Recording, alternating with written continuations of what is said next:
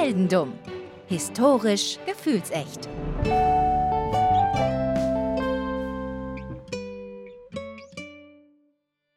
Hallo Philipp. Hallo Daniel. Ich habe beim letzten Mal ja schon so ein bisschen angeteased, dass deine Geschichte und meine Geschichte sich wie immer komischerweise ein wenig überschneiden, was so der Beginn der Geschichte angeht und die, die Richtung, in die wir gehen. Heute wird sich das Ganze ja ein bisschen aufklären, aber ich äh, habe jetzt gerade eben so ein bisschen drüber nachgedacht und ich glaube, das werden wir erst so in der Mitte der Geschichte merken. Deswegen fangen wir einfach mal an Ja. mit dir. Und zwar, wir fangen mit dir am 15. Oktober an, im Jahr 1900. Oh, 1900. Aber es ist gar nicht so weit entfernt von meinem echten Geburtstag. Ich, ich identifiziere mich. Aber 1900 ist immer wichtig, wo geboren. In San Francisco. Ah, okay. Du bist in San Francisco geboren und dein Name ist Mervyn Leroy. Und was ist der Nachname? Leroy. Ah, Okay. Mervyn Leroy, okay. Mervyn Leroy, sagt dir nichts der Name. Nein, sagt mir nichts. Das ist gut. Ja, wie gesagt, du bist am 15. Oktober geboren in San Francisco und du lebst als Kind in einer kleinen Familie. Du hast halt nur deine Eltern, jetzt keine, keine Großeltern, die irgendwie in der Nähe sind und auch keine Geschwister. Deine Eltern haben irgendwie so ein Einzelhandelsding, so einen kleinen Laden oder sowas. Mhm. Und deine Mutter liebt Theater. Okay. Aber im Sinne von, sie geht dahin und sie macht nicht das zu Hause. Dazu kommen wir noch. Okay. Äh, aber sie liebt Theater als Zuschauerin. Mhm. Und zwar, sie geht ins Theater, sie guckt sich gerne Stücke an. Sie guckt, sich, guckt sich gerne ein geiles Stück an. Ein geiles Stück. Es ist 1904 und äh, deine, deine Mutter, wie gesagt, die liebt das Theater, die guckt sich irgendwelche Theaterstücke an und sie nimmt dich auch irgendwann mal mit. Dass du Mhm. als Kind schon mit vier Jahren quasi richtig das Ganze schon kennenlernst und äh, vielleicht sogar auch lieben lernst. Ja, gut. Man gibt ja äh, Leidenschaften weiter an die Kinder, ne? Soweit, so Genau. gut. Vorausgesetzt natürlich, man beschäftigt sich mit dem Kind auch ein bisschen länger als nur fünf Jahre, denn deine Eltern trennen sich und deine Mutter brennt durch mit einem Reiseberater nach Oakland. Mit einem Reiseberater. Mit also einem mit Reiseberater. so einem windigen Typen. Er hat ihr erzählt, Oakland ist super wahrscheinlich und dann sind sie einfach abgehauen. Aber Oakland ist jetzt keine Abkürzung von Oak Island, oder? Äh, das wäre natürlich schön. Das wär und schon sie haben deinen lustig. Schatz gefunden. naja, du wirst auf jeden Fall bei deinem Vater bleiben. Und es vergeht wieder ein Jahr. Du lebst mit deinem Vater, er arbeitet und du bist halt ein kleines Kind. Am 18. April 1906, 5.12 Uhr in den Morgenstunden. Du schläfst noch und du wirst geweckt. Du wirst nicht von deinem Vater geweckt, du wirst nicht von irgendwelchen Leuten draußen geweckt, du wirst auch nicht von einem Einbrecher geweckt. Du wirst von einem 7,9 auf der Richterskala Erdbeben in San Francisco geweckt. Ich wusste es. Ich wusste es. Ich wusste nämlich, dass es Anfang, Anfang des 20. Jahrhunderts irgendwann dieses riesige Erdbeben in San Francisco gab. Und ich habe mich die ganze Zeit gefragt, ob das irgendwie eine Rolle spielt oder ob ich dann schon wieder weg bin. Es, es spielt eine Rolle, denn äh, du wirst quasi aus dem Bett geschleudert. Dein ganzes Haus wird aus dem Bett geschleudert, so gesehen. Das ganze Haus wird, ins Bett geschleudert, vielleicht ja, auch. auch, auch das. 80% der Stadt werden zerstört. 25.000 Gebäude gehen in Flammen auf, weil Gasleitungen freigelegt werden und dementsprechend einfach die ganze Stadt brennt. 3000 Leute sterben dabei, Das ist vergleichsweise wenig. Was vergleichsweise, vergleichsweise wenig ist, wobei es aber bis heute das tödlichste Erdbeben in der Geschichte USAs ist. Okay. Äh, naja, jedenfalls 3000 Menschen sterben, dein Vater und du, ihr überlebt. Unversehrt. Glück gehabt. Was gibt es noch andere Personen im Haushalt? Wahrscheinlich, ähm, von denen wurde jetzt nichts überliefert. Ah, okay. Mhm. Jedenfalls, ihr verliert euer Zuhause und dein Vater verliert auch da- seinen Job, weil da gibt's nichts mehr. Verstehe. Schade, dass er jetzt nicht Hausbauer war. Das ist natürlich sehr schade, ja. Aber ähm, was er ist, er ist jetzt ein Obdachloser mit dir und ihr zusammen sucht nach einem Haus. Und ihr findet kein Haus, ihr findet aber eine Bleibe in einem Militärzelt, welches aufgestellt wird, halt von eben als, naja, als Nothilfe. Notunterkunft. Ja. Notunterkunft und ihr lebt dort sechs Monate, bis dein Vater wieder einen Job gefunden hat und ihr euch wieder ein Eigenheim irgendwo im neu aufgebauten San Francisco leisten könnt. Okay, verstehe. Ja. Soweit so traumatisch bisher. Soweit sehr traumatisch, aber äh, dieser, dieses Trauma soll dich eigentlich nur stärker machen. Denn es vergehen wieder ein paar Jahre und mit, neun, äh, mit, mit 12, im Jahr 1912, fängst du an, Zeitungen zu verkaufen. Du bist so ein typischer Extrablatt, Extrablatt-Junge. Ja, alles klar, weiß ich sofort Bescheid. Hast bestimmt auch so eine, so eine, so eine Halbmütze Genau, an. so eine Mütze, ja, ja. Und so ein kariertes, so eine karierte kleine Weste und so eine Fliege um. Genau. Und du rennst durch die ganze Stadt und verkaufst deine Zeitungen. Und so Kniestrümpfe brauche ich noch. Also, ja, ganz wichtig, ganz so Stiefel halt noch. Ja. Ähm, naja, jedenfalls, du läufst durch die ganze Stadt und verkaufst überall deine Zeitungen. An den Fischmärkten, du verkaufst die irgendwo bei, den Polizei, äh, bei der Polizei, du verkaufst überall, wo Menschen sind, dort läufst du hin und verkaufst deine Zeitungen. Zitat, ich sah die Cops, die Huren und die Reporter und die Bartender und die chinesischen Fischer und Verkäufer. Ich kannte sie alle, wusste, was sie mögen, wusste, was sie denken, was sie lieben und was sie hassen. Ich wusste, wie sich echte Menschen benehmen. Das ist, das ist ein, das, ja, okay, alles klar, ich verstehe. Das heißt, ähm, äh, ja, ich wusste, wie sich echte Menschen benehmen.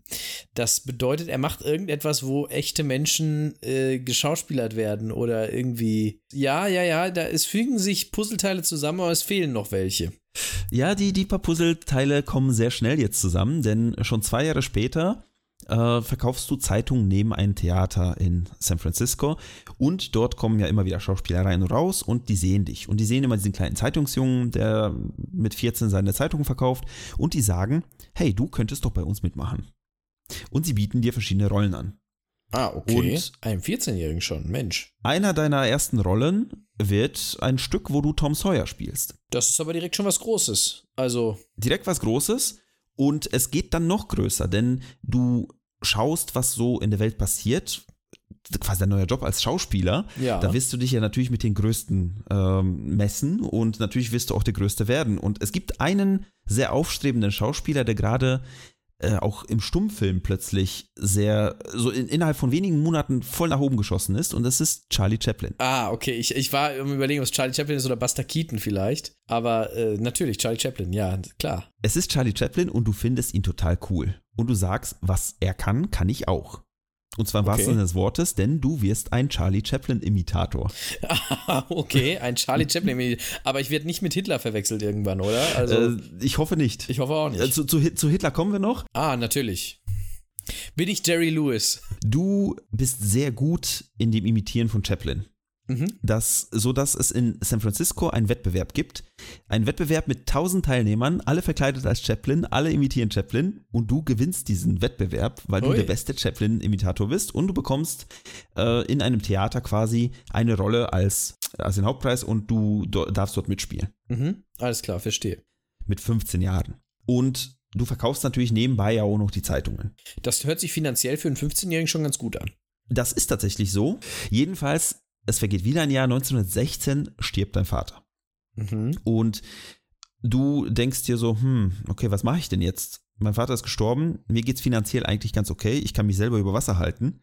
Ähm, das mit den Zeitungen brauche ich auch gar nicht mehr. Ich werde jetzt Fulltime-Schauspieler. Oh, okay. Und was du machst, du tust dich mit einem Pianisten zusammen, äh, der heißt Clyde Cooper. Und zusammen äh, macht ihr so eine Art Stand-up-Comedy mit Piano. Mhm. Und das ist äh, ja nichts Außergewöhnliches, oder? Das gibt's häufig wahrscheinlich. Das, das gibt's häufig und ihr merkt so, hm, scheiße, ähm, das gibt's wirklich überall und ähm, ihr versucht quasi damit durchzustarten, aber ihr könnt nicht so richtig Fuß fassen, äh, fassen von Anfang an. Mhm. Aber ihr denkt euch, da wo die Stars hingehen, wir machen so Pre-Shows oder so After-Shows und so weiter. Ja. Wie zum Beispiel Shows von Harry Houdini. So Warm-up. Äh, Warm-Upper für Harry Houdini. So ungefähr. Ihr Ja, macht den gab's bisschen, damals ja auch noch, stimmt. Ihr Klar. macht ein bisschen Piano bei Houdini. Dann, so nach drei Jahren, kennt man euch. Weißt du, was gerade von meinem Auge, von meinem Auge läuft gerade The Greatest Showman ab, aus irgendwelchen Gründen. Weil es ist Ähnlich. irgendwie äh, auch zeitlich ähnlich spielt, glaube ich. Oh, das weiß ich gar nicht, ehrlich gesagt. Jedenfalls, nach drei Jahren kennt man euch als das Duo Cooper und Leroy. Und ihr seid so eine Standardshow, die bucht man mittlerweile mit Mhm. dazu quasi zu irgendwelchen größeren Shows. Und vielleicht seid ihr irgendwann mal sogar schon so, so eine bekannte Show, wo man auch gerne mal hingeht. Problem aber, in Coopers Familie stirbt jemand. Das heißt, er hört auf. Er zieht Oh. zurück nach irgendwo und ähm, lässt dich zurück. Und du denkst dir so, hey, ich habe mit Houdini Sachen gemacht oder bei Houdini mit Houdini Sachen gemacht. Ich bin quasi der beste Chaplin nach Chaplin. Ich gehe nach Hollywood. Okay, das ist natürlich ein Sprung. Versuchst da irgendwie als Schauspieler Fuß zu fassen, klappt auch nicht direkt, aber du versuchst es auch noch nebenbei so als Settechniker, weil du kennst es ja von deinem, von deinen Auftritten. Ja, klar. Und es funktioniert. Du bist Settechniker und Schauspieler, machst das so ein bisschen neben, nebenher, mal das, mal das. Und ähm, in den nächsten zehn oder elf Jahren machst du wirklich Karriere in Hollywood, dass du erstmal deinen großen ersten Job als Gagschreiber bekommst. Als Gagschreiber, ja, okay. Gagschreiber war damals der Shit. Das war, äh, also wenn du irgendwas in Hollywood sein wolltest, dann war es Gagschreiber. Ja, aber was, aber waren die Gags denn damals auch gut? Das kann ich dir nicht sagen. Das Okay. war da. Also scheinbar warst du zumindest gut genug, dass man äh, dich von Gagschreiber auch noch innerhalb dieser Jahre zum Regisseur ernannt hat. Oh, jetzt wird's aber langsam interessant. Ähm, wo bin ich jetzt in meinen 20ern irgendwo? Äh, du wirst gerade 25, Mhm. Es ist 1925, und du lernst einen gewissen Jack Warner kennen. Okay, alles klar. Das ist natürlich, äh, das ist ein Jackpot-Kennenlernen-Termin. Im wahrsten Sinne des Wortes, einer der Warner Brothers, und er sieht in dir etwas und er sagt, hey Junge, Mervyn, ich werde dein Mentor. Hui. Jetzt, Also ich bin mir. Du machst Karriere. Aber äh, jetzt muss ich, ich muss eine Frage stellen. Du musst sie, du musst sie auch nicht jetzt äh, abschließend beantworten, aber ähm, warum kenne ich mich nicht? Das habe ich mich selber auch gefragt. Habe ich, hab ich einen Künstlernamen oder sowas? Bin ich unter Nein, einem anderen es Namen ist- bekannt? Man kennt mich Es nicht. ist einfach, es ist vor unserer Zeit. okay. Deswegen okay. habe ich dich auch gefragt, weil ich mir nicht sicher war, ob du dich vielleicht kennst, aber ähm, ich werde im Nachhinein IMDb-Links verlinken. Da kann man sich äh, deine Karriere nochmal in, äh, ja, in Filmen und Theaterstücken anschauen. Okay, ich bin sehr gespannt. Du bist mit Jack Warner unterwegs. Und Warner Brothers gibt's da schon und in den nächsten zwölf Jahren wirst du von deinem Regisseurjob steigst du weiter auf, bei Warner Brothers tatsächlich, steigst auf und auf und auf und du wirst irgendwann mal ein Produzent. Ja, wie so der Gang der Dinge ist, aber das ist auch sehr gut. Also ich bin, ich bin mittlerweile ja, gehöre ich dann ja offenbar zu den wichtigsten Leuten in Hollywood. So ist es. Du bist, du bist super wichtig. So wichtig, also du bist mittlerweile schon, also wie gesagt, wir haben jetzt sehr schnelle Sprünge gemacht, du bist mittlerweile 37 Mhm. Und du kriegst ähm, ja eine Nachricht, einen Telefonanruf, ich kann es dir nicht sagen, von MGM. Ah, Metro Goldwyn Mayer. Die mit dem Löwen. Die mit dem Löwen, äh, MGM möchte, dass du bei denen als Produzent arbeitest. Und du sagst natürlich sofort zu. Mhm. Und du produzierst da irgendwie, ich glaube, vier, fünf Filme bei denen. Und äh, ich kann dir noch nicht mal, also ich habe mir natürlich angeguckt, welche Filme es waren, aber die haben mir alle vom Titel nichts gesagt. Okay. Wie gesagt, die Liste steht unten in den Show Notes. Du wirst quasi ins Büro von Louis B. Meyer gerufen. Das ist der Chef. Mhm. Und der Chef kommt, äh, beziehungsweise du gehst zum Chef, du wirst ins Büro gerufen, du machst die Tür auf, gehst rein, machst die Tür hinter dir zu, setzt dich quasi an, an seinen Schreibtisch und er sagt zu dir, Mervyn, du hast geile Arbeit geleistet in den letzten drei, vier Produktionen. Hier ist ein Freifahrtschein. Was möchtest du machen? Ich möchte die Zauberer von Oz machen. ich möchte den Zauberer von Oz machen. Und Maya sagt, okay, dann mach es. Der, der Film hat einen Oscar gekriegt, glaube ich sogar, ne? Dazu kommen wir noch. Ja. Also, wir machen den Zauberer von Oz. Wer es möchte, den Zauberer von Oz von 1939 ist ganz wichtig, weil es gibt mehrere Verfilmungen. Kann natürlich jetzt jeder jetzt hier einen Cut machen und sich diesen Film mal anschauen, damit er weiß, worüber wir sprechen. Kann es auch im Nachhinein äh, anschauen. Das ist, was du verfilmen möchtest. Das ist die Geschichte, die du wahrscheinlich als Kind gelesen hast, die du als äh, Kind im Theater gesehen hast. Du möchtest diese Geschichte verfilmen. Ja. Du bekommst die interne Produktionsnummer 1060 bei MGM, also MGM 1060 ist Zauberer von Oz, wenn du da irgendwo mal danach suchst. Du bekommst die Buchrechte, äh, dass du das auch verfilmen kannst und du sagst, okay, wir müssen ein richtig geiles Drehbuch schreiben. Wie schreibt man ein richtig geiles Drehbuch? Na gut, jetzt weiß ich, kenne ich mich mit Zaubereifilmen, also ich kenne mich ja mit dem Stoff jetzt nicht aus. Ich kenne, also das Einzige, was ich jetzt kennen würde aus der äh, Richtung, wäre jetzt die Zauberer vom Waverly Place. Aber ich glaube, das ist nicht gewünscht hier, ähm, das Wissen darüber. Mir geht es aber grundsätzlich, wie schafft man es, ein gutes Drehbuch zu schreiben. Äh, David Cage verhaften? Ich glaube, es ist ein bisschen zu früh für David Cage in 1938. Äh, also, äh, ich würde sagen, was soll heißen, wie schreibt man ein gutes Drehbuch? Man schreibt ein gutes Drehbuch, indem man ein gutes Drehbuch schreibt. Also. Erstmal stellt man jemanden ein, der ein Drehbuch schreibt. Ah, okay, er macht es also nicht selber. Ich mache es also nicht selber. Nein, du brauchst, du brauchst einen Drehbuchautor, du stellst gleich zehn ein. Zehn. Du hast den Freifahrtschein. Zehn, zehn Drehbuchautoren, okay. Verderben ein paar, viele Köche nicht den Brei, also. Möglich. Es gibt, es, werden, es gibt schon Stoff, das ist ja nicht mal eine Original Story. So ist es. Es werden, es werden sehr viele Drehbücher geschrieben. Äh, am Ende kristallisieren sich drei Stück raus, also drei Autoren, die fügen ihre, ihre Ideen zusammen und mogeln irgendwas um und daraus entsteht ein Drehbuch. Mhm. Das heißt, das Drehbuch steht nach ein paar Wochen, sagen, sei es zwei Monate. Du bekommst einen Assistant Producer dazu, einen Arthur Freed. Er sagt, Jungs, also sagt zu, dem, zu den Drehbuchautoren, ich möchte aber ein Musical machen, ganz, ganz wichtig. Ich habe voll Bock auf Musical, lass uns ein Musical machen. Aber das willst, will ich das denn auch? Du stehst da und sagst so, ja, kann ich mir gut vorstellen. Okay. Also, ihr macht ein Musical. Also wird wieder am Drehbuch wieder was gemacht, dass es passt. Und da sagt noch ganz wichtig, ja, die Schauspieler sollen selbst singen und ihre Textinhalte sollen irgendwie Story voranbringen. Es soll irgendwie, weißt du, es ist nicht nur, oh, die singen jetzt was, sondern. Ja, es wird verwoben mit der Handlung. So ist es.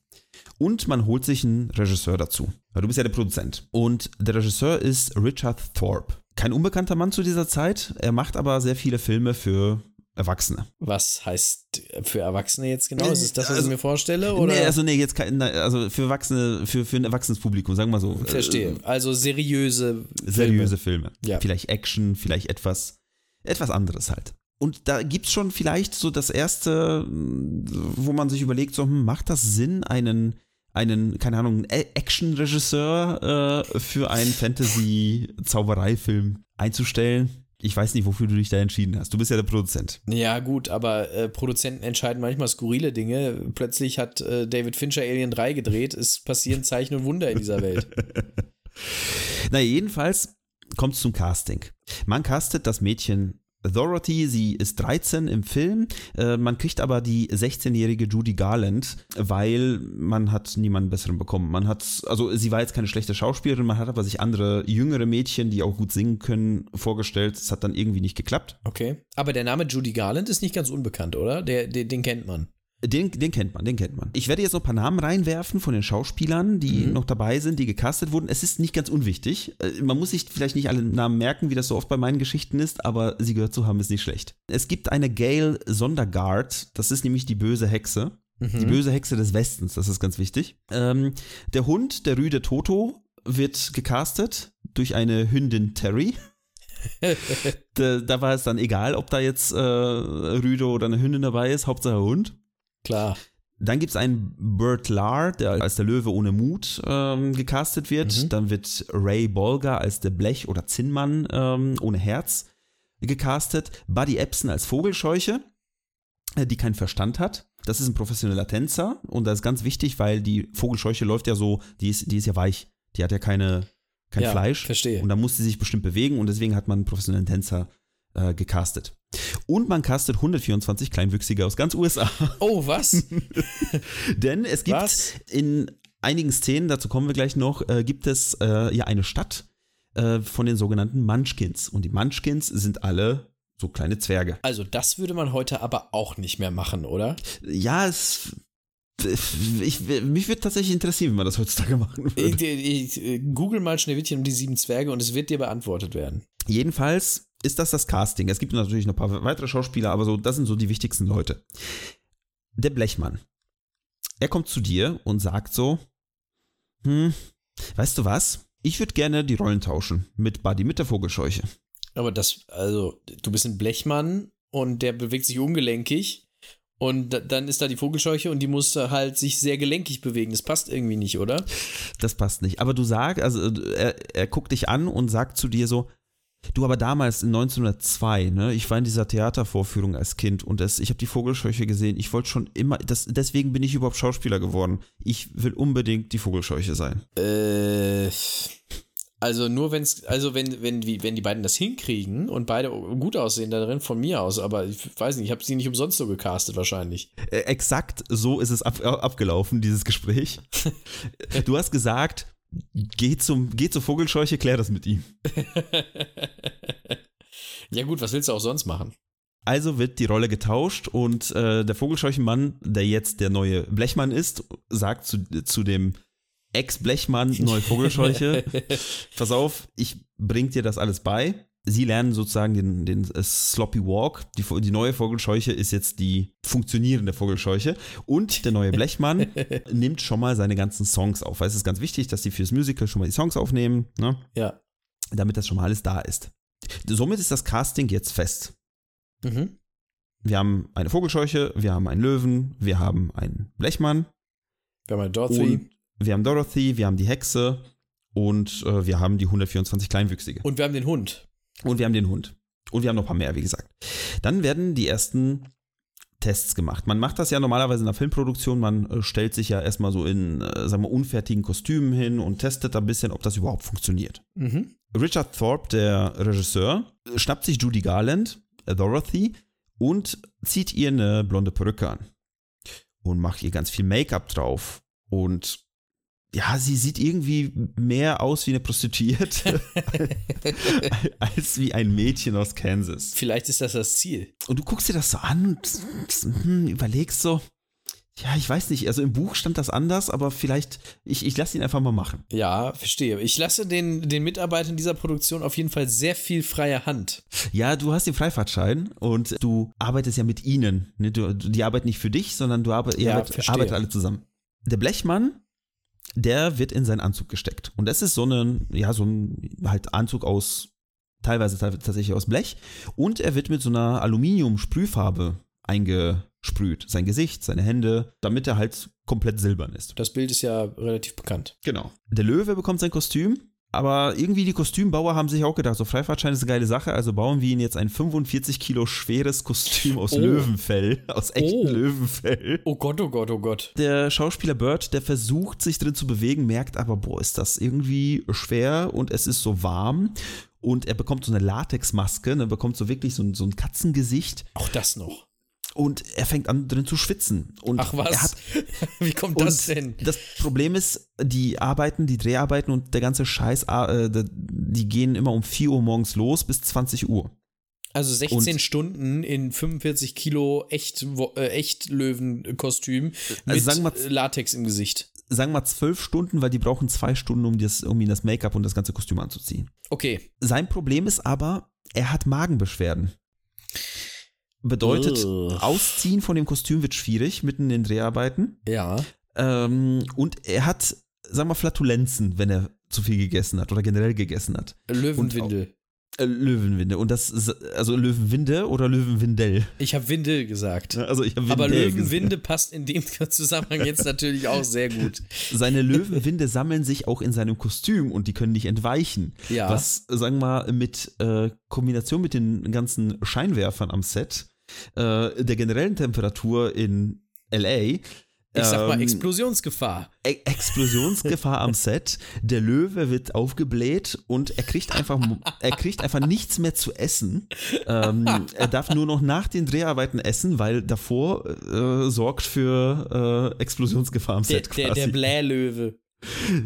er hat auf jeden Fall Probleme. Mhm. Die Vogelscheuche, die neue Vogelscheuche bekommt auch eine Maske aus Latex und äh, bekommt halt so ein, ja, so ein, so ein Hemd und ganz viel Stroh. Halt, wie eine Vogelscheuche halt aussieht. Klar. Aber, die- aber diese Latexmaske ist in sein Gesicht auch nicht sehr gut. Seine Poren gehen zu. Es ist alles irgendwie sehr unangenehm. Aber man tut, was man kann. Also du hast quasi die drei Schauspieler, ähm, die Gestalten, die da stehen, alle im vollen Make-up, voller Rüstung. Und äh, ja, man sieht denen schon an, das wird schwierig. Ja, verstehe. Das kann ich mir gut vorstellen. Man hat sich, man hat sich sehr viel vorgenommen, glaube ich. Man hat sich sehr viel vorgenommen. Ein Problem ist aber äh, quasi aus einer anderen Richtung gerade. Die Hexe, Gail heißt sie mit Vornamen, die Hexe merkt, also liest, liest ihren Text, liest ihre, also liest das Drehbuch und merkt so, hm, irgendwie kann ich mich nicht mit meiner, mit meinem Charakter identifizieren. Ich möchte tauschen mit, mit Dorothy. Ich möchte schon wieder, das wäre schön. Nein, sie meint, dass das Ganze ist so ein bisschen irgendwie geschrieben wie so eine böse Stiefmutter. Das ganze, äh, das ganze Skript ist so geschrieben für mich, als ob ich so eine böse Stiefmutter wäre, die später zu so einer typischen alten, grantigen Hexe wird. Und das möchte ich nicht. Das gefällt mir gar nicht. Äh, Ich möchte, ich möchte ein anderes Skript. Ja, aber du, äh, du hast diese Rolle angenommen. Hat sie das Skript nicht gelesen, bevor sie die Rolle angenommen hat? Ich weiß es nicht. Sie hat es auf jeden Fall vielleicht sogar nicht mal zu Ende gelesen, weil drei Tage vor Drehbeginn schmeißt sie diese Rolle, schmeißt sie das Skript und verschwindet. Äh, Das ist schlecht. Das ist schlecht. Drei Tage vor Drehbeginn ist ein schlechter Zeitpunkt dafür. Das, das stimmt. Du stehst jetzt quasi vor, vor eigentlich vier Leuten in Kostümen, einem fehlenden, einer fehlenden Schauspielerin. Äh, parallel wird die Hündin Terry trainiert. Ich, da, ich dachte jetzt kurz, du sagst trächtig. Äh, nee, das ist zum Glück nicht. äh, aber die, also die Hündin wird trainiert und die Trainer machen einen richtig guten Job. Also die Hündin macht wirklich alles, was man ihr sagt. Also die reagiert auf jede kleinste Bewegung, die läuft immer mit, alles super. Und diese Trainer wollen natürlich auch Geld. Und sie werden auch gut bezahlt, weil Freifahrtschein. Bestimmt, ja. Das bekommen aber die Kleinwüchsigen mit. Und die, und die Kleinwüchsigen Oh finden das gar nicht geil, weil sie nur halb so viel äh, verdienen wie die Trainer von der Das Hündin. ist natürlich. Da, da, es bietet sich jetzt wahnsinnig viel an, was man jetzt sagen könnte. Absolut. Nichts davon tun wir. Jedenfalls sind die Kleinwüchsigen nicht unbedingt zufrieden mit, mit der halben äh, Leistung, die sie bekommen. Mit der halben Portion, die sie quasi ähm, ausgezahlt kriegen. Äh, so ist es. Und sie kommen zu dir und beschweren sich. Gut, das verstehe ich aber. Aber während sie überhaupt anfangen zu reden und du stehst da am Set und wie gesagt, du siehst die vier Gestalten da, 124 Zwerge, die auf dich zulaufen, äh, die Hündin, die da rumhüpft und plötzlich bricht der Brechmann zusammen. Der Brechmann oder der Blechmann? der Brechmann. Er war der Brechmann, weil er zusammengebrochen ist. Der, der, der, der Brechmann bricht zusammen, der Blechmann bricht zusammen, äh, denn er kann nicht atmen. Er hat Atembeschwerden. Ja, wahrscheinlich, weil er dieses scheiß Aluminiumspray eingeatmet hat und das irgendwie wahrscheinlich Lungenkrebs macht oder sowas. Ein Notarzt wird gerufen. Buddy kommt sofort, also Buddy, der, der Schauspieler Buddy, kommt sofort ins Krankenhaus. Also ich würde sagen, der Typ, der mit ihm die Rolle getauscht hat, der ist aber in der Kugel aber mal haarscharf ausgewichen. Der hat wirklich so Neo in Matrix gemacht, der, äh, so knapp war der dran. Wobei dazu kommen wir noch. Welche, welche Bullets doch nicht gedodged wurden. Okay. Also du hast jetzt zwei Schauspieler weniger. Ja, sieht schlecht aus. Aber du stolperst über Margaret Hamilton. Margaret Hamilton ist eine Schauspielerin, die gerne die Hexe spielen würde. Das ist gut, immerhin habe ich dann wieder jemanden. Macht, also kann die das denn auch? Äh, Sie ist, sie ist eine super Schauspielerin, sie macht es wirklich gut. Und sie äh, spricht sofort mit den Kostümdesignerinnen und Designern und verschwindet quasi da im Umkleideraum, kommt wieder und hat so ein sexy schwarzes Kleid an.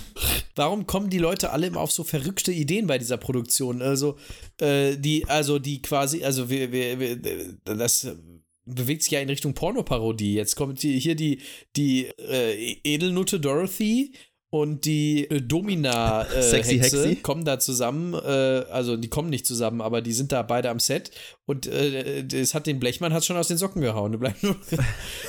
Also, das ist langsam gefährlich da. Ja, pass auf, du stehst da und äh, du, du guckst dir jetzt deine, deine ganzen, deine, deinen kompletten Cast an. Wie du schon sagst, ne? Die Edelnutte Dorothy, Sexy Hexy äh, Margaret.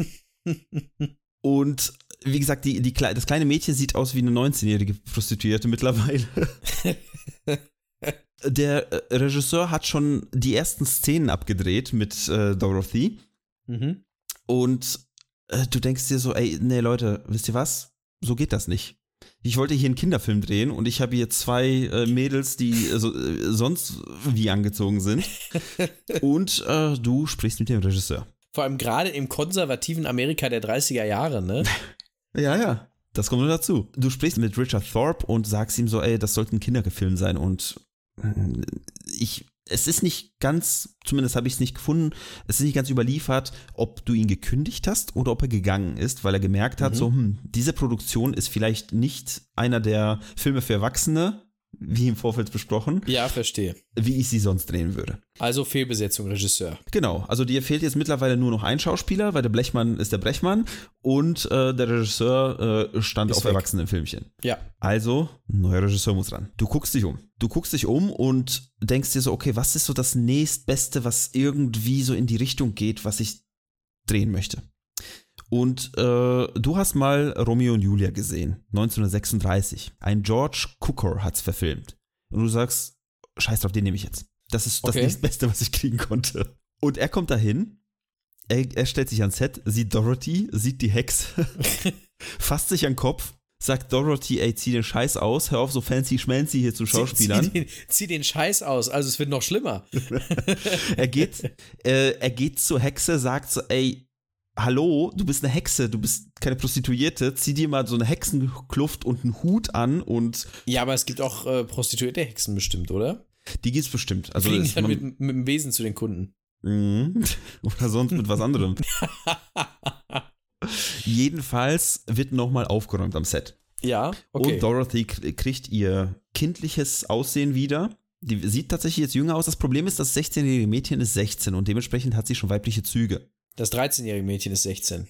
Äh, das 13, nee, das 16-jährige, doch, also das, die Schauspielerin ist 16, sie soll aber wie 13 aussehen, ist aber leider 16 und Ja. sieht, sieht aus wie 16 aus. So. Sie hat Brüste und diese Brüste müssen weg. Denn 13-jährige Mädchen haben im konservativen Amerika 1930er Jahre keine Brüste. Okay, verstehe. also abbinden, Korsetts tragen. Ja. Also wird Judy gesagt, du ziehst jetzt ein Korsett an, du bindest deine Brüste ab, du isst ab heute nur noch Hühnerbrühe und rauchst Zigaretten und trinkst nur noch Kaffee und du bekommst auch noch Amphetamine, damit du ein bisschen abnimmst. Okay. Interessant, auf was für Ideen man damals kam. Schwierig, aber so. Hätte man nicht einfach jemand anderen casten können? Ja, ich sag mal so, man war schon dabei theoretisch, ne? Also äh, der Cast war im Umschwung. Ja, eben. Also es hätte jetzt auch nichts mehr geändert, wenn die jetzt auch noch weg gewesen wäre. Die äh, Szenen, die schon gedreht waren, kannst du wahrscheinlich eh wegschmeißen, weil es war ja Das falsches, ist richtig. falsches Outfit. Die sind auch alle weg, äh, die Szenen, beziehungsweise die sind jetzt wahrscheinlich nicht weggeschmissen worden, aber die sind bis heute nicht aufgetaucht. Mhm. Jedenfalls wird das jetzt mit Judy gemacht. Es ist jetzt einfach fertig. So, ist beschlossene Sache. Das muss jetzt alles geändert werden. Also Judy wird umge umdesignt und äh, nicht nur optisch, sondern auch äh, psychisch. Ja. Und die Hexe übrigens bekommt nicht nur ihre Kluft und den Hut, sondern auch noch Make-up. So ein grünes, giftgrünes Make-up im Gesicht, an den Händen und so eine dicke, haarige Warze. Wie eine Hexe Natürlich, auszusehen. wie, hat. man, wie das Ähm, muss. das Make-up ist aber kupferhaltig, weil man das damals in grüner Farbe benutzt hat. Ist jetzt nicht unbedingt das gesündeste. Oh je. Nee, das ist überhaupt nicht gesund. Das hat schon den Blechmann äh, äh, oder, oder sowas ähnliches hat schon den Blechmann äh, einiges gekostet. Was ist eigentlich mit dem Du los? bekommst einen Anruf aus dem Krankenhaus. Buddy ist im kritischen Zustand. Das Aluminium ist nicht nur in seinem Gesicht, sondern auch in seiner Lunge. Ich hab's gesagt. Seine Lungenflügel sind komplett verdeckt. Er muss jetzt die nächsten Wochen und Monate im Sauerstoffzelt verbringen. Oh, das ist äh, ein Problem. Das ist Wer schlecht. kommt denn auf, auch auf die Idee, Leuten Aluminiumspray ins Gesicht zu sprayen? Ich dachte, das wäre irgendwie so was, was safe ist. Aber gut, es ist 1939. es äh, ja schwierig. Schwierig, schwierig, schwierig. Äh, aber du hast ja einen neuen Regisseur und er kennt ja seine sag mal, Kollegen und er kennt noch ein paar andere Schauspieler und du bekommst einen neuen Blechmann. Sehr gut. Wer ist diesmal Blechmann? Jack Haley heißt er. Okay. Ist auch ein Schauspieler, ein damals sehr erfolgreicher Schauspieler. Er wird der Ersatzblechmann. Und ähm, er kommt ans Set und guckt sich so ein bisschen um, weil er denkt so, oh, also er hat natürlich mitbekommen, dass er einen anderen Mann ersetzen wird. Mhm. Und er dachte, der andere wurde gefeuert, weil das halt wohl so üblich war damals. Man feuert die Leute und ersetzt sie. Ihm wurde aber gesagt, ja, irgendwie gab es ein Statement von oben, vom Studio, ähm, der Blechmann zuvor, der hatte irgendwie eine allergische Reaktion oder sowas, der ist jetzt erstmal ausgefallen, du, du machst jetzt den Film für ihn. Sie haben ihm nicht wieder die Aluminiumscheiße ins Gesicht gemacht, oder? Sie haben ihm eine andere Aluminiumscheiße ins Gesicht gemacht, ähm, die aber glücklicherweise ähm, nicht so schädlich war. Und die haben ihm da vorher so eine Maske noch drunter gelegt und irgendwas. War jedenfalls, die haben sich schon Gedanken gemacht und haben das Ganze ein bisschen angepasst.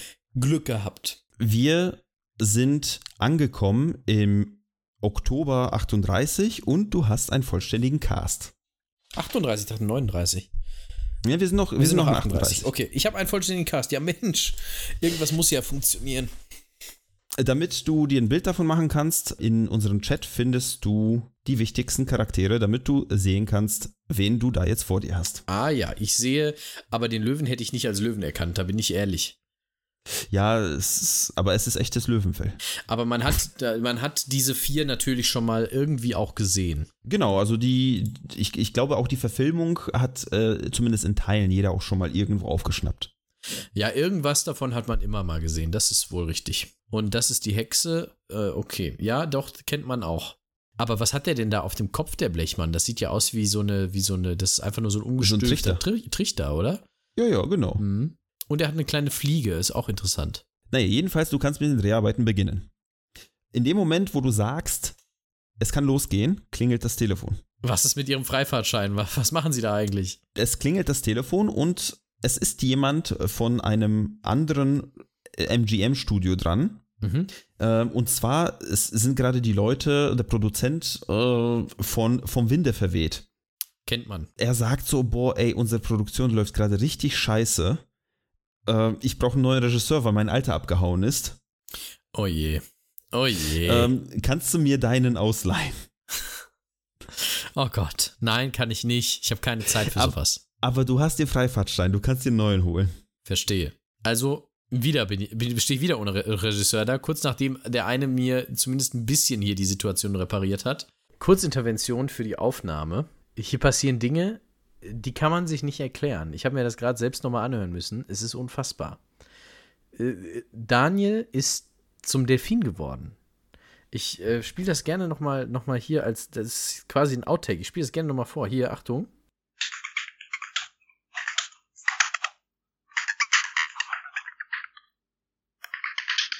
Ja, also das ist wirklich nicht normal. Und ich wiederum komme offenbar vom Mars oder sowas. Das kann man sich hier anhören.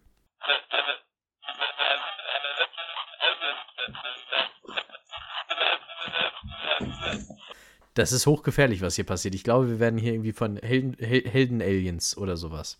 So, da sind wir wieder, falls die Qualität jetzt ein bisschen anders ist. Wir hatten ein kleines technisches Brimborium, hast du es genannt? Ja, man, man kann es auch hören. Ich habe es abgespielt äh, ins Mikrofon rein. Ich weiß nicht, ob es, ob es funktioniert hat, aber wir waren, also Daniel war in Delfin und ich war irgendwo in einer fernen Voyager, Welt. bei Voyager 1. Voyager 1 war ich. Äh, ja, jedenfalls muss ich jetzt mal rausfinden, wo wir nochmal waren, wo wir jetzt gerade waren. Wir waren dabei, dass schon wieder der Regisseur gewechselt werden musste. Genau, du, du stehst jetzt wieder ohne Regisseur da, aber du hast ja den Freifahrtschein und ähm, du bekommst den Ersatz-Ersatzregisseur und es ist Victor Fleming. Mhm. Victor Fleming ist auch, auch da ein erfolgreicher Regisseur. Damals äh, hat äh, MGM Filme rausgeschossen wie sonst was. Also sie wollten Okay. eigentlich jede Woche einen Film raushauen oder ich meine jeden, jede Woche oder jeden Tag. Ich, ich weiß es nicht mehr. Ich habe mir schon nicht schlecht. angeguckt. Die wollten auf jeden Fall gut, gut rausschießen. Doch jede Woche wollten sie und alle neun Tage haben sie einen Film rausgeschossen zu der Zeit. Also es ist, es ist ein gutes, ähm, äh, gutes Staccato an Filmen. Ja, ist nicht schlecht. Das ist allerdings sehr stark. Und deswegen haben die auch genug, ähm, ja, genug Personal, äh, das hin und her getauscht werden kann. Aber gut. Wir sind jetzt endlich bei den Dreharbeiten angekommen. Du hast einen Regisseur, du hast einen Cast, es kann losgehen, Drehbuch steht. Im Drehbuch wird auch nichts mehr geändert. Und es geht nämlich los. Im Drehbuch stehen nämlich die Szenen in Kansas, wo Dorothy damit konfrontiert wird, dass ihr ihr Hund weggenommen wird und sie singt in einer Szene den Song Over the Rainbow, der für diesen Film geschrieben wurde, Der sehr bekannt ist, glaube ich. der sehr bekannt ist. Sie singt das Ding und danach wird ihr der Hund weggenommen, dann versucht sie den Hund wiederzubekommen und dann lernt sie diesen Zauberkünstler kennen und dann passiert dieses große Tornado-Ding. Das Problem ist bei dem Tornado, um ein Tornado in einem Filmset darzustellen, das kostet Geld. Gut, das Geld hast du. Ja, aber es ist auch, glaube ich, nicht so einfach, oder? Es ist nicht so einfach und vor allem ist das etwas, was man zum Schluss macht. Deswegen wird gesagt, okay, diese Szenen, die lassen wir erstmal und ähm, das machen wir alles zum Schluss. Das machen wir zum Schluss, dann machen wir quasi so einmal Rage Room mäßig. Äh, Ja, verstehe. räumen, räumen wir einmal auf und vor allem ähm, möchte man diese Szenen alle in Schwarz-Weiß filmen, äh, solange man in Kansas und der echten Welt ist sozusagen. Und das ist einer der ersten Farbfilme, ähm, äh, Zauberer von Oz. Das heißt, man möchte Oz in Farbe darstellen. Das Fantasyland ist quasi Mhm. schön bunt und das echte das äh, echte Leben ist schwarz-weiß, beziehungsweise wird später äh, Sepia gefilmt. Und das ist natürlich dann auch ein anderer Film und der Schwarz-Weiß-Film ist natürlich günstiger. Klar. Deswegen macht man das alles später erstmal aus. So, und die Szenen in Oz fangen ja damit an, dass Dorothy in ihrem Haus äh, nach Oz fliegt und sie landet inklusive Haus auf einer Hexe. Auf der Hexe. Auf der Hexe, auf der bösen Hexe des Ostens. Äh, Das ist nämlich eine böse Hexe, die über das Land der Munchkins herrscht und die Munchkins sind die Kleinwüchsigen und sie freuen sich darüber, dass die Hexe tot ist. Okay. Denn sie sind befreit. Und Dorothy kommt aus diesem Haus und sie feiern sie, dass äh, sie die Hexe getötet hat. Und die Hexe, die böse Hexe des Ostens, sie hat eine Schwester und zwar die böse Hexe des Westens. Das Ah, ist nämlich die Margaret, grüne. die, die grüne Hexe, genau. Und sie kommt ähm, angeflogen auf ihrem Besen in so einer Musikeinlage Einlage und äh, die, die ganzen Munchkins äh, gehen so in Deckung, weil sie ist ja die Böse und ähm, sie sagt so, okay, was mit meiner Schwester passiert? Da wird gesagt, ja, die Dorothy, die hat sie ja umgebracht. Ah, natürlich. Dorothy denkt sich so, oh Gott, was habe ich getan? Ich habe ja gar nichts getan, ich wollte sie ja nicht umbringen. Und die böse Hexe des Ostens, sie hatte so rote Halbschuhe. Diese bekannten Halbschuhe, die später Dorothy trägt, weil sie quasi ihre Zauberkräfte bekommt in diesen Schuhen. Die werden quasi übertragen auf Dorothy und die böse, die grüne Hexe, die Hexe des Westens, möchte diese Schuhe haben, kriegt sie aber nicht und sagt zu Dorothy, lauf mir bloß nicht über den Weg, sonst werde ich dir die Hölle heiß machen, so nach dem Motto. Okay. Ist das schon eine Abwandlung zum Originalstoff? Äh, ich glaube ja. Also Okay. es ist, äh, die, ich meine, die Schuhe sind silbern im Buch und äh, so ein paar Kleinigkeiten. Man möchte ja mehr die Farben jetzt in Mhm. diesem Farbfilm zeigen. Long story short, es kommt eine Szene, wo die Hexe sagt, ich werde dir die Hölle heiß machen und sie haut ab. Und man möchte das natürlich schön darstellen. Und was macht man? Eine Rauch- und Feuershow. Oh je. Es gibt eine, eine extra Bühne, die gebaut worden ist, ein Hohlraum unten drunter. Und ähm, es gibt einen Aufzug, also so einen kleinen Aufzug.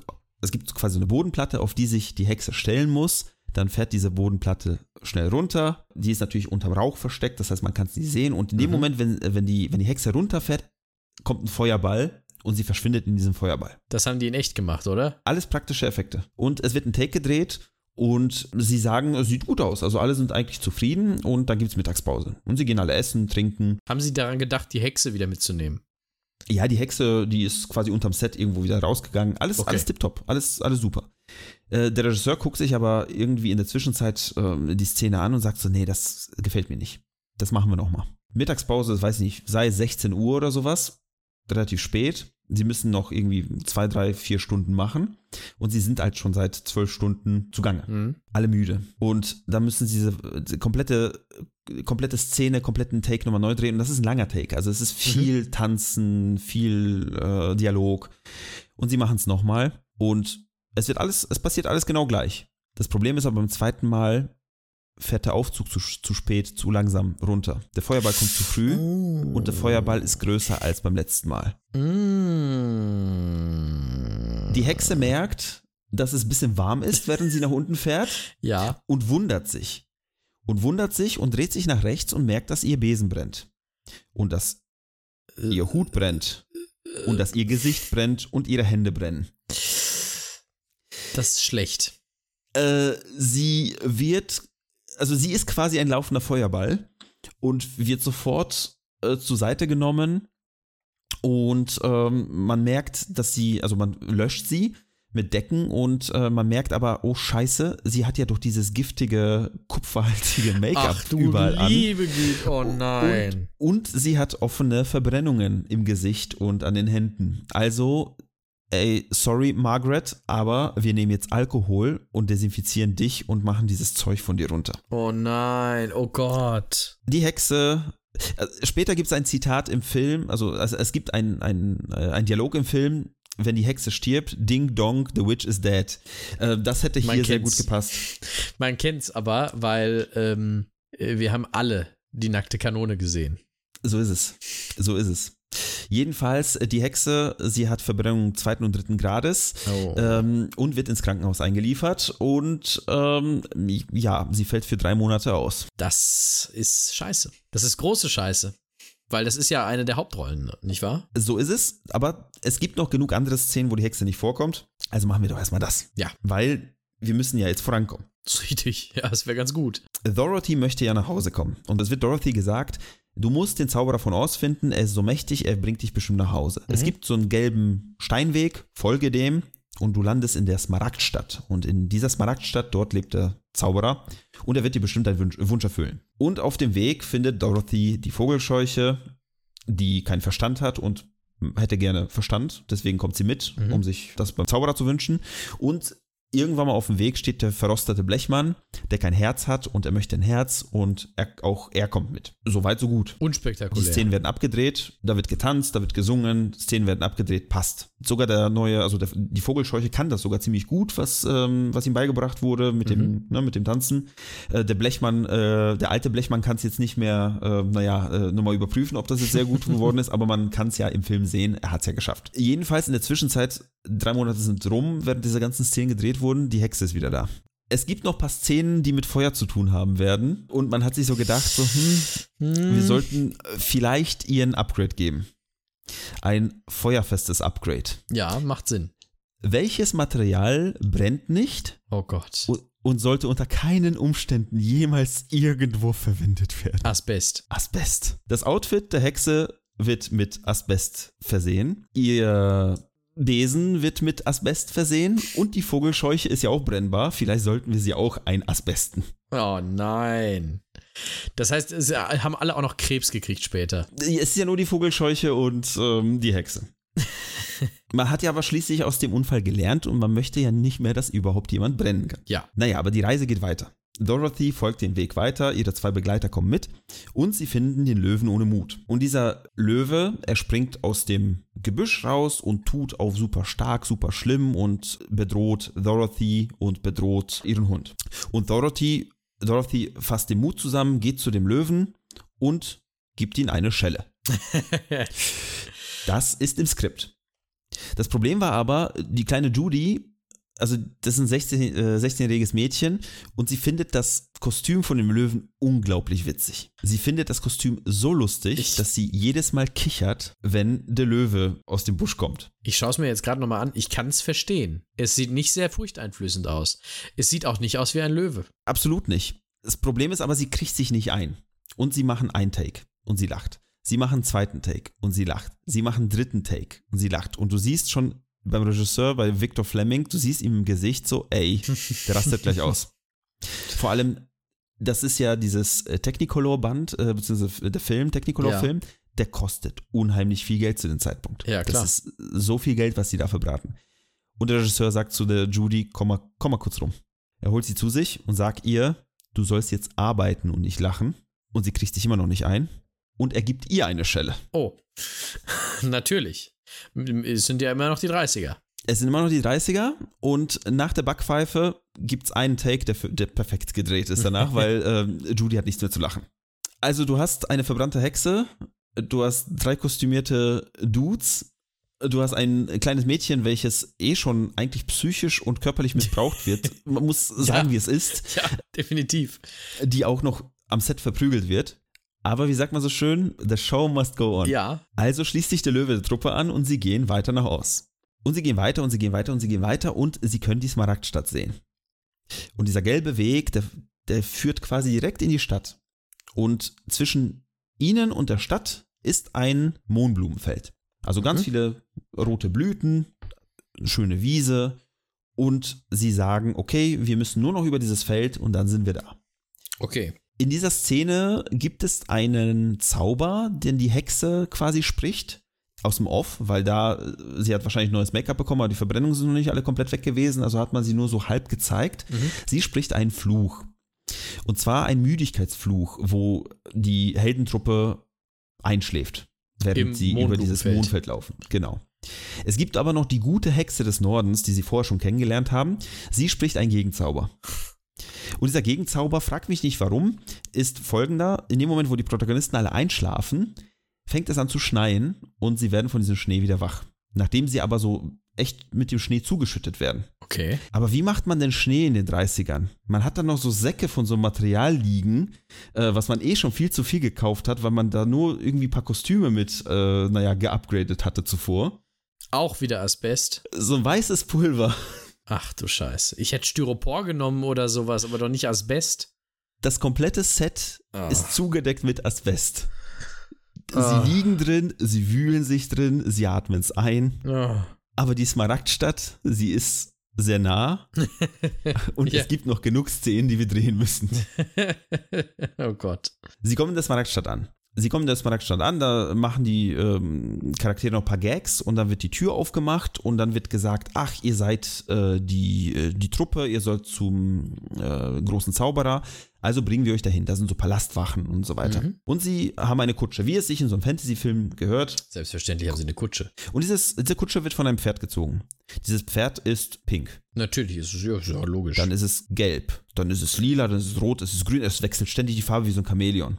Damals gab es aber noch keine VFX-Effekte, womit man das hätte gut umsetzen können. das heißt, sie haben das Pferd angestrichen. Sie haben das Pferd mit Wackelpudding eingesuhlt. Mit verschiedenfarbigen Wackelpudding. Da wäre ich jetzt nicht drauf gekommen. Kann man so ein Pferd nicht einfach anstreichen? Offensichtlich hatte das Pferd mehr Rechte als ein 16-jähriges Mädchen zu dieser Zeit. Ja, außerdem wurde das Pferd nicht in Asbest getaucht. Weiß man nicht, vielleicht doch. Damit ich glaube, dass, ich glaube, alle wurden in Asbest getaucht an diesem Set. Das Transpferd quasi zieht die Kutsche bis zum Zauberer.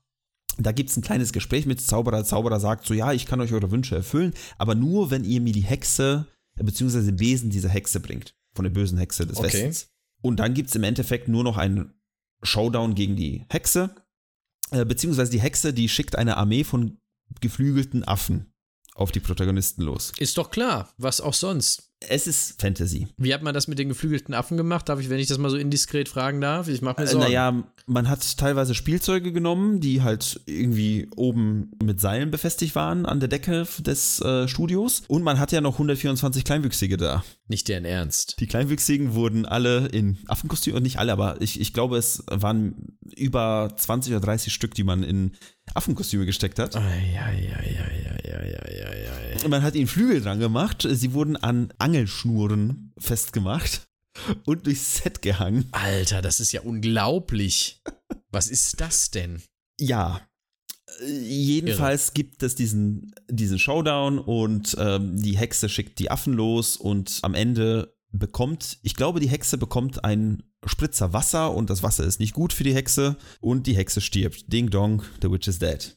Okay. Sie, sie nehmen den Besen, sie gehen zum Zauberer, sie zeigen den, äh, den Besen und dann gibt es einen Twist. Und ich habe mir gedacht, ich spoiler mal nicht den ganzen Film, sondern wer den noch gucken will, dann kriegt er noch den Twist mit, wenn er den schauen möchte. Und dann wird im Endeffekt oder soll Dorothy mit einem großen Heißluftballon Na. nach Kansas geschickt werden. ja, ja. Was passiert? Kommt sie in den, in den äh, offiziellen Luftraum oder Äh, So ähnlich. Nein, hat es ist Luftgewehr dabei wenigstens? Es, es ist lustig, weil wir haben ja in der Episode über den St- Stuhlballonmann haben wir darüber gesprochen, dass es wichtig ist, das Fluggerät mit Schnüren zu befestigen und diese Schnüre auch gleichzeitig loszubinden, damit das Ding nicht um oder weg. Richtig. Der Ballon ist losgeflogen, aber ohne Dorothy. Oh, das ist schlecht. Äh, ist schlecht. Äh, Jedenfalls, Dorothy kommt nicht nach Kansas, aber sie hat ja magische Schuhe dabei und diese magischen Schuhe, sie erfüllen ihr jeden Wunsch und äh, auch so gibt es ein Happy End und sie muss mit ihren Schu Schüchen nur quasi aneinander, mit den Hacken aneinander schlagen dreimal und dann äh, darf sie sich was wünschen und ihr Wunsch wird erfüllt und sie kommt nach Hause. Und dann ist der Film eigentlich zu Ende. Aber äh, man hat ja noch ein paar Szenen, die man nicht gedreht hat. Stimmt, man muss ja noch den Tornado machen zum Beispiel. Man muss den Tornado noch äh, machen. Wir haben mittlerweile Februar 39. Also Okay. Wir sind schon ein Jahr dabei. wir sind schon fast Jahr dabei und es heißt, okay, der Regisseur, der soll jetzt nur noch die paar Szenen drehen, aber es kommt ein Anruf bei dir an. Ah, ah, ah. Der Produzent von Vom Winde verweht Nein! Nein! sagt so, du kannst du, deinen Regisseur zurückhaben. dein alter Regisseur ist bei mir abgehauen. Kann ich deinen aktuellen Regisseur haben? Du hast doch einen Freifahrtschein. Ja, und dann würde ich aber sagen, ja, kannst du haben, wenn ich dafür den alten Regisseur wiederkriege. Der ist weg. Ja, brauche ich ja wieder einen neuen. Du, du kriegst auch einen neuen. Also Victor Fleming wird zum Winde verweht, äh, verweht und äh, du kriegst du kriegst King Vidor heißt er, also King wie König und es heißt, er soll jetzt nur noch schnell eben die Kansas-Szenen abdrehen und dann Mhm. ist die Sache gegessen. Also Dorothy wird auf ihre Farm gesetzt, sie singt Over the Rainbow, tipptopp. Sie steht da quasi auf der Farm und singt und bewegt sich so ein bisschen durch die Farm. Und quasi einen Tag nachdem die Szene abgedreht ist, kriegst du einen Anruf vom Chef von MGM. Der will wissen, wann der Film endlich fertig ist. Nee, er will wissen, warum deine Hauptrolle vor einer Scheune singt. Sowas macht man doch nicht. Ein Star vor eine Scheune stellen und sie singen lassen, das ist doch nicht MGM würdig. Ja, aber das ist der Plot. Es ist egal, das macht man nicht. Also, diese Szene soll gelöscht werden und aus dem Skript gestrichen werden. Ja, aber was soll sie denn dann am Ende sonst machen, wenn ich nach Hause komme? Es soll jetzt, bist du dran und du darfst das Skript umschreiben. Und das ist deine nächste Aufgabe, das Skript so umzuschreiben, dass sie nicht singt, sondern dass sie da einfach nur irgendwie rumsteht. Ja, ich mach Musik weg. Du machst Musik weg, du schreibst das um. Und das Set wird nochmal aufgebaut und die Tornado-Szene wird gedreht. Mhm. Und die kostet richtig, richtig fett Geld. Also man wird, ähm, ich habe mir mal ähm, auch ein Interview angehört von einer Person, die ähm, sich sehr viel damit beschäftigt hatte. Irgendwie in den 70ern gab es eine Doku darüber, über die Produktion. Mhm. Ich glaube, die Mutter der Frau, die die Doku gemacht hat, hat die Kostüme gemacht. Aha, okay. Also, also quasi auch eine Schwerverbrecherin. Absolut. Jedenfalls äh, wird dort erzählt, dass es super teuer, super aufwendig war. Man hat da irgendwelche Autos unter ähm, das Set gesetzt und wenn sie losgefahren sind, haben sie Sachen gedreht, quasi so drehende Plattformen, die über irgendwelche Zahnräder Sachen geschwungen haben. Also es ist eine Konstruktion wie von Da Vinci wahrscheinlich. ähm, man hat sich richtig Mühe gemacht und es war auch richtig teuer. Naja, und ähm, dann ist der Film eigentlich fertig. Und er wird geschnitten. Und er wird geschnitten und äh, man merkt so, oh scheiße, da sind so ein paar Szenen von der Hexe, die müssten nachgedreht werden. Äh, speziell, wo sie Feuerbälle wirft und irgendwas mit heißem Dampf macht. Wir, machen wir nicht. Machen wir Äh, nicht. Ist du- du- abgelehnt. Äh, Das Problem ist, dass es, also die Szenen, die, wir, die du hast, die gehen einfach gar nicht. Also dann kannst du den Film auch wegschmeißen. Ah, okay. Also los. Du, du rufst Margaret an und sagst so, hallo, könntest du bitte? Und sie sagt so, leck mich am Arsch, ich will damit nichts mehr zu tun haben. Das Ich kann, mach kann, ich nichts sehr, mit vor. kann, kann ich sehr gut verstehen. Ich muss sagen, bin ich auf Margarets Seite. Also sucht, sucht ihr ein Stunt-Double. Ihr malt eine Frau grün an, zieht sie in die Hexenkluft, sie dreht ihre Szene ab und wird dabei schwer verletzt. Selbstverständlich wird sie das. Es wundert mich gar nicht. Natürlich. Wie viele Personen werden jetzt hier, also die können nicht so ein Disclaimer am Ende machen, so No animals and people were harmed, Were harmed, ja, during this Auf film. gar keinen Fall. Äh, apropos Animal, ähm, ich, ich habe dazu keine Quelle gefunden, aber in einem Gespräch wird auch gesagt, dass ähm, die kleine Hündin, auf sie wurde mehrmals draufgetreten im Was? Dreh, dass sie, äh, dass, äh, ich glaube, ihr Bein gebrochen war für mehrere Wochen. Die Kleine musste sich erholen, äh, bevor sie wieder mitspielen konnte. Also Wie kann denn sowas passieren? der Hund war sehr klein. Das ist so ein kleiner Terrier gewesen. Du vermisst aber auch irgendwie deinen Assistenten. Der ist auch weg. Nee, der ist beim Chef. Oh. Er ist beim Chef und er bettelt förmlich, dass Over the Rainbow wieder in den Film reinkommt. Oh nein. Habe ich, hab ich das gelöscht oder habe ich das wenigstens noch? Du hast es noch. Es Oh, wird nicht Glück. gelöscht. Oh Gott. Chef wird überredet. Over the Rainbow wird wieder reingeschnitten. Und dann seid ihr fertig. Der Film ist fertig. Mein Gott. August 1939. Der Film wird veröffentlicht. Ich glaube am 12. August oder sowas. Also nach anderthalb Jahren dann war es dann doch endlich irgendwann geschafft. Der Film kommt raus und er spielt 3 Millionen US-Dollar ein. Das war damals wahrscheinlich viel. Das war richtig viel und macht somit 1,1 Millionen Verlust.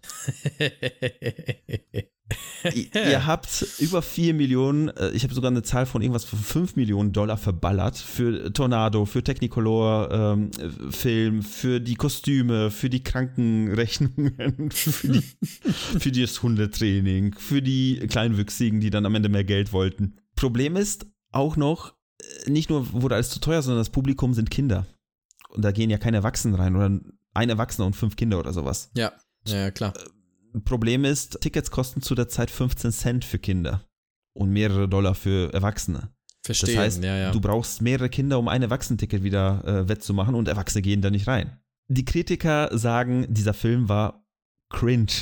Vielleicht können wir, der, den Begriff gab es damals schon. Ja, Vielleicht können wir äh, nochmal das mit den, äh, noch mal das mit der Edelnote versuchen. Vielleicht können wir da nochmal eine andere Zielgruppe. Schneiden wir einfach so ein paar Szenen mit rein. äh, es wird gesagt, ein Film komplett ohne Fantasie.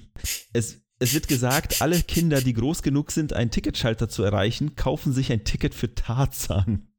Gut, aber Tarzan war auch sehr beliebt damals, oder? Das stimmt. Das wurde ja, kam ungefähr zur selben Zeit raus. Also eigentlich kacke.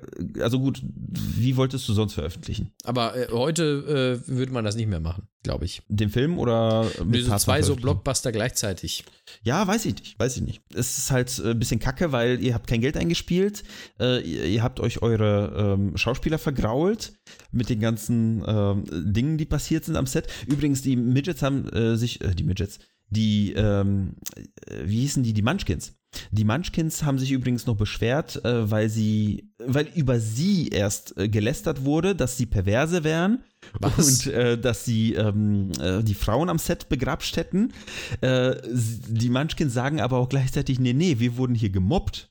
Wir wurden gemobbt, weil wir klein sind, über uns wurde gelacht, über uns wurde, äh, also wir wurden richtig fertig gemacht am Set. Also auch das war gar nicht so geil irgendwie für die. Also es gab aber quasi schon ja so eine MeToo-Debatte äh, in den 30ern quasi. So, so ungefähr. Aber dann brechen die 40er an. Und es gibt eine Oscar-Verleihung. Und es gibt, ich glaube, sieben Nominierungen oder zumindest mehrere Nominierungen für Zauberer von Oz. Und ihr bekommt einen Oscar für den Soundtrack. Also für generell Mhm. für, Für die Musik. die Filmmusik. Dann gibt es einen Oscar für Over the Rainbow. Also damals schon ein Hit. Mhm. Ich glaube, zwei, erinnerst du dich an 2000, ich glaube, es war 2011, dieser ähm, Hawaiianer mit der Ukulele? Ja, ja, klar. Isma Israel Kiletawembe oder wie der hieß. Oder Kamikaze Ovo. Also er hat auf jeden Fall ähm, Over the Rainbow ja nochmal äh, ja, noch lebendig gemacht. Ja, Nach ich so erinnere vielen mich. Jahren. Der ist dann auch relativ halt- schnell gestorben, übrigens. Passt Genau. zu diesem Film. Da war, da war irgendwas, genau. Jedenfalls, ähm, genau, ähm, es gibt einen Oscar für den Soundtrack, es gibt einen Oscar für Over the Rainbow und damals gab es noch eine Oscar-Kategorie für Jugendschauspieler und äh, Judy Garland bekommt ähm, einen für Rolle als Dorothy. Ah, okay, also drei Oscars bisher. Das ist ja schon mal nicht Und schlecht. Zweieinhalb, dieser Jugend-Oscar wird nicht als ein offizieller Ah, Oscar okay. anerkannt. Kind, Frau, kannst du In den verlieren zu der Zeit. 40ern in den USA schwierig, beides. Naja, und dann kommen wir zu dir. Was nimmst du aus diesem Film mit? Ein Oscar vielleicht? Habe ich Glück? Nein, Nein. du nimmst keinen Oscar mit. Äh, 1,1 Millionen Euro Schulden ja, und ich drehe wahrscheinlich nie wieder irgendwas, wo äh, Feuer drin vorkommt oder Leute sich anmalen müssen. du machst nie wieder einen Job als Produzent. Du gehst zu deinem Chef und sagst, bitte, bitte lass mich wieder Regisseur sein. ich möchte nie wieder einen Film produzieren. Du machst ja nichts, du sitzt nur am, äh, am Schreibtisch und hörst die Beschwerden an und äh, zahlst die Rechnungen. ja, das stimmt. Gut, da, gut, das hätte er vorher wissen können. Er hat ja vorher drei Filme oder vier Filme produziert, aber nicht, nicht so ein Magnum Opus, wie, äh, wie man das Ding dann genannt hat. Ähm, ja, genau. Es war auf jeden Fall ein Schuss in den Ofen für dich als Produzent Ja, ein Schuss in den Blechofen. in den Blechofen, so ist es. Und äh, naja, dieser Film hatte aber auch äh, langfristig für Probleme gesorgt. Judy Garland, äh, die die Dorothy gespielt hat, sagt irgendwann mal zu ihrer Mutter, sie sei die böse Hexe des Westens, weil sie sie so in Ah, diese okay. Jobs reingedrückt hat. Und äh, Judy kommt auch nie runter von den Amphetaminen. Sie bleibt auch lebenlang, lebenslang abhängig und ich glaube, sie stirbt mit 47 oder 57. Zwar nicht an einer Überdosis, soweit ich weiß, aber zumindest hat sie, es hat sie hingerafft. Ja, gut, das äh, kommt jetzt auch nicht äh, überraschend. äh, Da wird ja, vielleicht, vielleicht hat er auch das als besten Rolle gespielt. Auch möglich. Also ich glaube, da sind alle so ein bisschen äh, betroffen gewesen. Also es, ist- Wahrscheinlich, ja. Es ist jetzt zumindest, niemand hat das Studio verklagt, weil alle hatten den guten Ruf zu verlieren, bei Oz mitgemacht zu haben. Ja. Also der Ruf hat sich natürlich erst später aufgebaut. Wir kommen noch dazu, weil 1949, zehn Jahre nach Release, macht der Film Break Even. Ach, Bedeutet, Mensch. äh, die, die Kosten, äh, die Ausgabekosten sind eingespielt. da ist aber lang gelaufen. Ja, der Film lief, also läuft ja heutzutage immer noch teilweise. Mhm. Also es ist, äh, der wird ja später erst zu einem Zu, zu einer ikonischen Geschichte, ne? Kult. Kultfilm zählt zu, äh, oder zählte eine Zeit lang zum einen der besten 100 Filme, glaube ich, die es gibt. Äh, laut IMDb oder ähnliches. Ich weiß schon gar nicht mehr. Das ist so wie dieses äh, eine Kino im Ruhrgebiet, das jeden Tag Bang Boom Bang zeigt. Bochum, genau. Und das war's mit Oz. Aber du lebst ja noch ein bisschen. Ja. Es ist 1900 irgendwas mit 40. Was gibt's sonst so, was man drehen könnte neben Filmen? Kriegspropaganda. Kriegspropaganda. Du wirst Regisseur für Propagandafilme im Zweiten Weltkrieg. Klar doch. Ist doch logisch. Du drehst ein paar interessante Filmchen, deswegen quasi in Anführungsstrichen, wir kommen uns zu Hitler. Ja. Es kommt wahrscheinlich auch so ein Fake-Hitler in deinen Filmen vor, weil irgendwie jemand muss man ja umhauen in diesem Film. Aber der große Diktator habe ich nicht gedreht. Nee, Weil da würde, da würde sich natürlich die, der Kreis schließen zu Chaplin. das wäre das wär natürlich schön tatsächlich, ja. Naja, jedenfalls, äh, du drehst äh, noch ein paar andere Filme. Irgendwann mal wirst du auch nicht mehr Regisseur, sondern wirst nur noch Berater in Hollywood. Bis du irgendwann mal in den 1980ern, also Ach, lange, lange, Mensch. lange Zeit, äh, bekommst du eine, also man stellt bei dir eine Alzheimer-Erkrankung fest und du kämpfst sieben Jahre, sieben lange Jahre äh, bis zum 13. September 87, wo du in Beverly Hills einschläfst und nicht mehr aufwachst. Aber Mensch, bis 1980, das heißt ja, ich habe Rocky 1 noch gesehen. Wahrscheinlich. Ja. Ist gut. Ist gut. Ist gut, ne? Ist gut. Sehr also gut. du, Quasi vom, vom, vom Stummfilm an bis Rocky. komplette Filmgeschichte mitgenommen. Und sogar Star Wars. Ja. Und Ja. vielleicht gerade so den ersten Indiana Jones. Ja, aber wird schwierig mit der Erkrankung wahrscheinlich. in Ja, aber Moment, war der ne? nicht 80? Oder war der schon. Weiß ich nicht mehr. Harrison. Ford war immer. Harrison Ford war immer und Und bleibt er wird immer bleiben, wollte ich auch gerade sagen. Na, jedenfalls, das war deine Lebensgeschichte. Wurde ein bisschen länger. Äh, ich, ich glaube, diesen Podcast werde ich auf jeden Fall ein bisschen zusammenschrumpfen. Wir hatten ja auch eine, eine, eine Pause drin. Ja, jedenfalls, ähm, das war dein Leben. Das war das Leben von Mervyn Leroy, der äh, ja die ganze Geschichte des Kinos mitgenommen hat und selber Allerdings. einen einen der wichtigsten Filme, so gesehen, äh, der Filmgeschichte mit rausgehauen hat, der eine, äh, sagen wir mal, ähm, ja, schwierige, es war, es war eine schwierige Lage an Set. Das klingt so, ja. Oh Mann, oh Mann, aber eine sehr gute Geschichte, ähm, weil das ist tatsächlich so eine, so eine Hintergrundinformation, die man so gar nicht kennt, weil, also Filmfans werden das natürlich kennen, aber, aber ähm, ich kannte es jetzt zum Beispiel nicht und äh, finde das, find das total interessant. Also manchmal ist man schon froh, dass es heute so etwas wie Arbeitsschutz gibt. Ja, das gab es damals noch nicht. Also weder ähm, rechtlich noch ähm, praktisch. Man könnte, und das ist, das ist, glaube ich, ein guter Abschluss, man könnte sagen, Mensch, ein ganz schönes Chaos. So ist es. Und damit verabschieden wir uns. Und äh, ja, ich vielen Dank, dass du und alle, die zuhören, mich auf der Reise nach Ost begleitet haben. der Film endet ja, glaube ich, sogar mit, mit dem Satz, aber nichts ist schöner wie zu Hause. Und ich glaube, da gehen wir jetzt hin und verschwinden langsam. Wir verschwinden jetzt über den Regenbogen. Tschüss. Tschüss.